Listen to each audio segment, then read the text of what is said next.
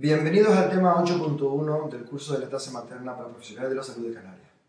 Mi nombre es Fernando Santana y soy enfermero de una unidad de atención pediátrica en Fuerteventura. Vamos a aplicar el tema grupos de apoyo y talleres de lactancia.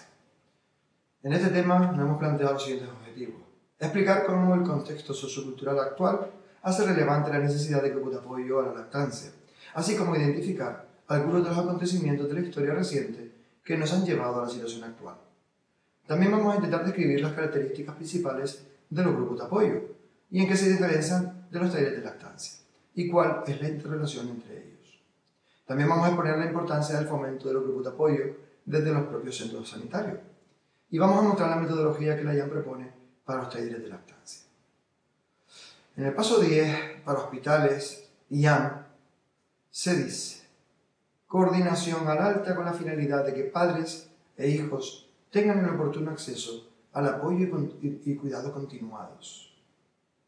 Asimismo, en el paso 7 de la IAM para centros de salud, dice, fomentar la colaboración entre los profesionales de la salud y la comunidad a través de los talleres de lactancia y grupos de apoyo locales. Los grupos de apoyo sustituyen a la red de mujeres que sostenían a la nueva madre en otras épocas. Hoy en día la maternidad se vive a menudo de forma aislada y solitaria los grupos de apoyo contribuyen a cubrir la necesidad de compartir la experiencia de crianza con otras madres. Para justificar la necesidad de los grupos de apoyo a la lactancia, vamos a ver algunos acontecimientos históricos de la historia reciente. En las, sociedades preindustriales, las comunidades eran abiertas, habiendo un apoyo e influencia de la comunidad en las formas de crianza y alimentación del lactante. Había una mayor cultura de la lactancia. El arte de amamantar era parte del saber femenino. Y en estas comunidades eh, siempre había personas de referencia en el tema de embarazo, parto lactancia. La comunidad ponía el foco en el cuidado de la madre. En los acontecimientos post-industrialización vemos cómo la industria de alimentación infantil aparece con una capacidad de producción a gran escala de las llamadas leches maternizadas y dispositivos para su administración, tetinas y biberones la incorporación de la mujer al trabajo remunerado, la consolidación de la pediatría como especialidad médica y la mayor medicalización del proceso de parto y lactancia. Así también la urbanización, con la aparición de la familia nuclear y su consecuente déficit de apoyo comunitario. En la, los mensajes que se reciben por parte de las familias en la era postindustrial, podríamos describir algunos como que la lactancia te resta oportunidades y libertad. La dependencia del niño hacia la madre es contraproducente y un inconveniente. Tras la recuperación del parto habría que incorporarse lo más pronto posible a la actividad laboral. Que tenemos leches maternizadas que sustituyen perfectamente a la materna incluso crecen mejor. Y que dar el pecho mucho tiempo es para personas sin recursos o sociedades poco avanzadas. Los sanitarios de la época postindustrial a menudo tendían a pautar biberones con dosis y frecuencias preestablecidas, influenciados por una industria que les asegura la equiparabilidad de las leches artificiales frente a la leche materna. Además, se ven en la tesitura de asesorar a las madres que amamantan sin una formación adecuada y se tiende a igualar la dinámica del niño amamantado con la del niño alimentado con biberón. Todo este contexto, mantenido durante varias décadas, nos lleva a unos bajísimos índices de lactancia, a la pérdida de la cultura de la lactancia y la aparición y o consolidación de muchas falsas creencias. En la segunda mitad del siglo XX empieza a aparecer abundante evidencia científica sobre la superioridad de la leche materna y los riesgos de su sustitución. Las organizaciones de salud advierten de la importancia de promocionar la lactancia materna se proponen objetivos de mejora de los índices de lactancia. Las mujeres buscan estar más informadas para decidir sobre la alimentación de sus hijos. En la segunda mitad del siglo XX también aparece la Liga de la Leche y se internacionaliza. En la actualidad está presente en más de 85 países. Se generaliza la presencia de grupos de apoyo madre-madre de la Liga de la Leche o de programas similares. Los grupos de madre de los países nórdicos contribuyen al reconocimiento de la importancia del grupo de apoyo por parte de la OMS. aparece la figura de la consultora de lactancia IBCLC, y en España, a partir del año 85, comienzan a aparecer los primeros grupos de apoyo en Aragón, Euskadi y Barcelona. En la actualidad hay centenares repartidos por todo el territorio. Los grupos de apoyo a la lactancia son evaluados y demuestran eficacia al sustituir a la antigua red de apoyo comunitaria. Las mujeres hoy en día reciben el mensaje de que amamantar es lo mejor para madre y bebé, pero se encuentran con un entorno social y sanitario desfavorable, lo que convierte a los grupos de apoyo madre-madre en un recurso de gran valor.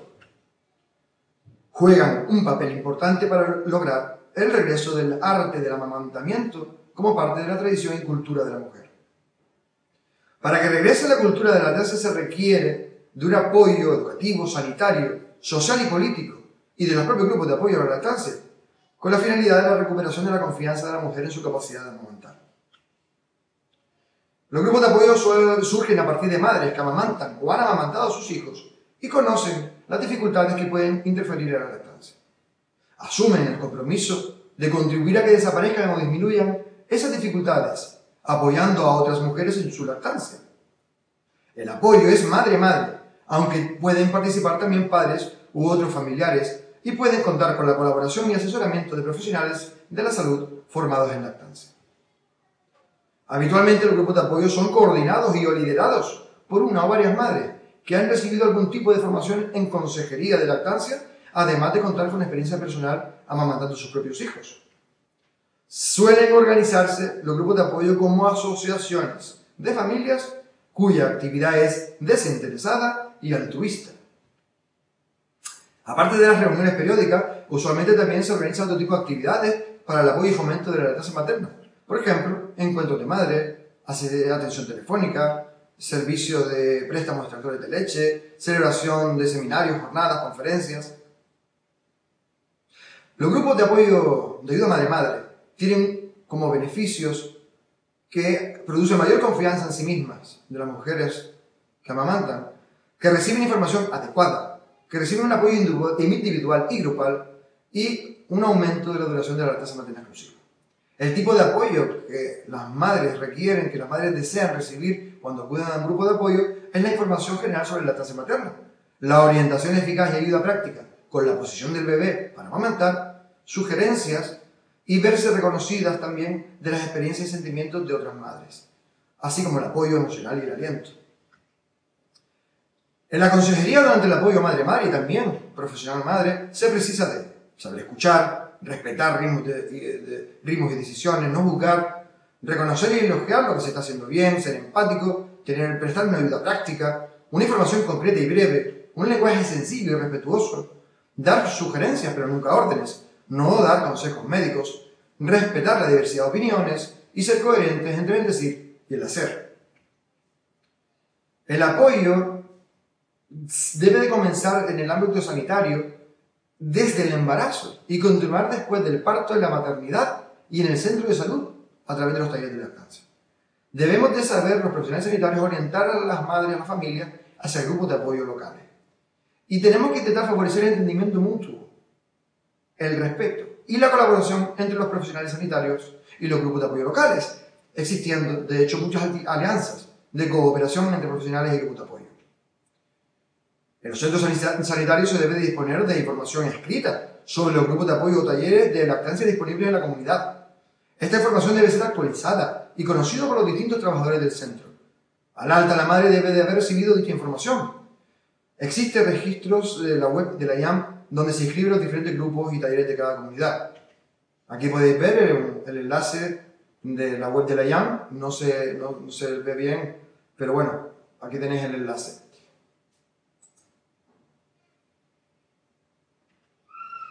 También hay un enlace a la Asociación Canaria de Lactancia Materna que también tiene eh, inscritos a grupos o talleres de lactancia de la comunidad. Diferencia entre los grupos de apoyo y los talleres de lactancia. Bueno, básicamente es que los grupos de apoyo son asociaciones sin ánimo de lucro, que el apoyo es madre-madre y liderado por asesoras de lactancia. Sin embargo, el taller de lactancia está promovido por los propios recursos sanitarios y está liderado por profesionales de la salud con conocimientos adecuados de lactancia. La IAM propone una metodología para instaurar en los centros de salud los talleres de lactancia. Eh, en esta metodología aparece que una periodicidad semanal, con una duración de al menos dos horas, un horario fijo y preestablecido, un lugar adecuado de hasta 20 personas, participación abierta, que esté dirigido a madres que amamantan con sus bebés y sus parejas o allegados, y mujeres embarazadas también. Que la coordinación o responsable del taller es un profesional del centro de salud con formación en la tasa materna, con la función de coordinar y dinamizar el taller, responsable de que la información se adecue a la evidencia científica y derivar situaciones que requieran atención a la consulta correspondiente. Los grupos de apoyo se interrelacionan con el, con el taller con a, mediante la asistencia de una madre comprometida con el taller que ejerza de figura de enlace entre el centro de salud y el grupo de apoyo local. Esta metodología habla de una comunicación al mismo nivel, con disposición circular, colchoneta, con una estructuración del contenido, por ejemplo, presentación, ronda de participación, abordaje de casos urgentes, tema del día y despedida. Y se propone que haya un programa para abordar en cada taller según tema de interés para madres y familias, de modo participativo y nunca como conferencias.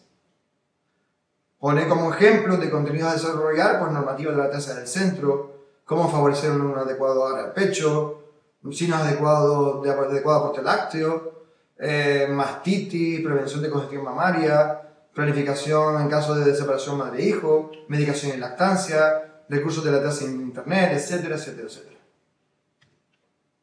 Otras cuestiones que nombra la IAN en su metodología es la del equilibrio, importante porque habla de la participación de madres veteranas en el taller de lactancia junto a madres que se están iniciando para que haya un apoyo mutuo entre ellas. También habla de que los niños más grandes que puedan ir a este taller tengan un espacio reservado y alguna madre que se ocupe un poco y de esa manera el taller se pueda eh, producir de manera efectiva. Los grupos de WhatsApp del taller, bueno, la ventaja es que las consultas pueden ser atendidas en tiempo real, pero existe el riesgo de perder el contacto personal del taller. Debe tener una normativa este tipo de chats y no deben de sustituir al taller o al grupo de apoyo. Otra cuestión es la lactancia artificial. Bueno, los talleres son abiertos y se da cabida a madres con lactancias mixtas. Eso sí, se van a evitar mensajes que insinúen como mejor opción general la de la lactancia mixta. Medicamentos. Pues ninguna madre va a prescribir medicamentos probióticos u otros a otra madre. Sí, se informa de la compatibilidad de medicamentos y lactancia a través de elactancia.org, que si bien no sustituye al médico, sí complementa la información para los propios profesionales sanitarios y madres y familias. La moderadora reconducirá las consultas de índole médica, derivando al profesional médico que debe prescribir. En el taller de lactancia también puede haber actividades formativas complementarias sobre temas como seguridad infantil, talleres de porteo, el baby drag weaning, el primeros auxilios pediátricos, etc. También se pueden realizar actividades de promoción en la comunidad. Se van a evitar actividades con carácter comercial, eh, y los talleres han de ser evaluados con recogida de, evaluados, perdón, con recogida de datos de asistencia, evaluaciones de satisfacción, memoria anual del taller, etc.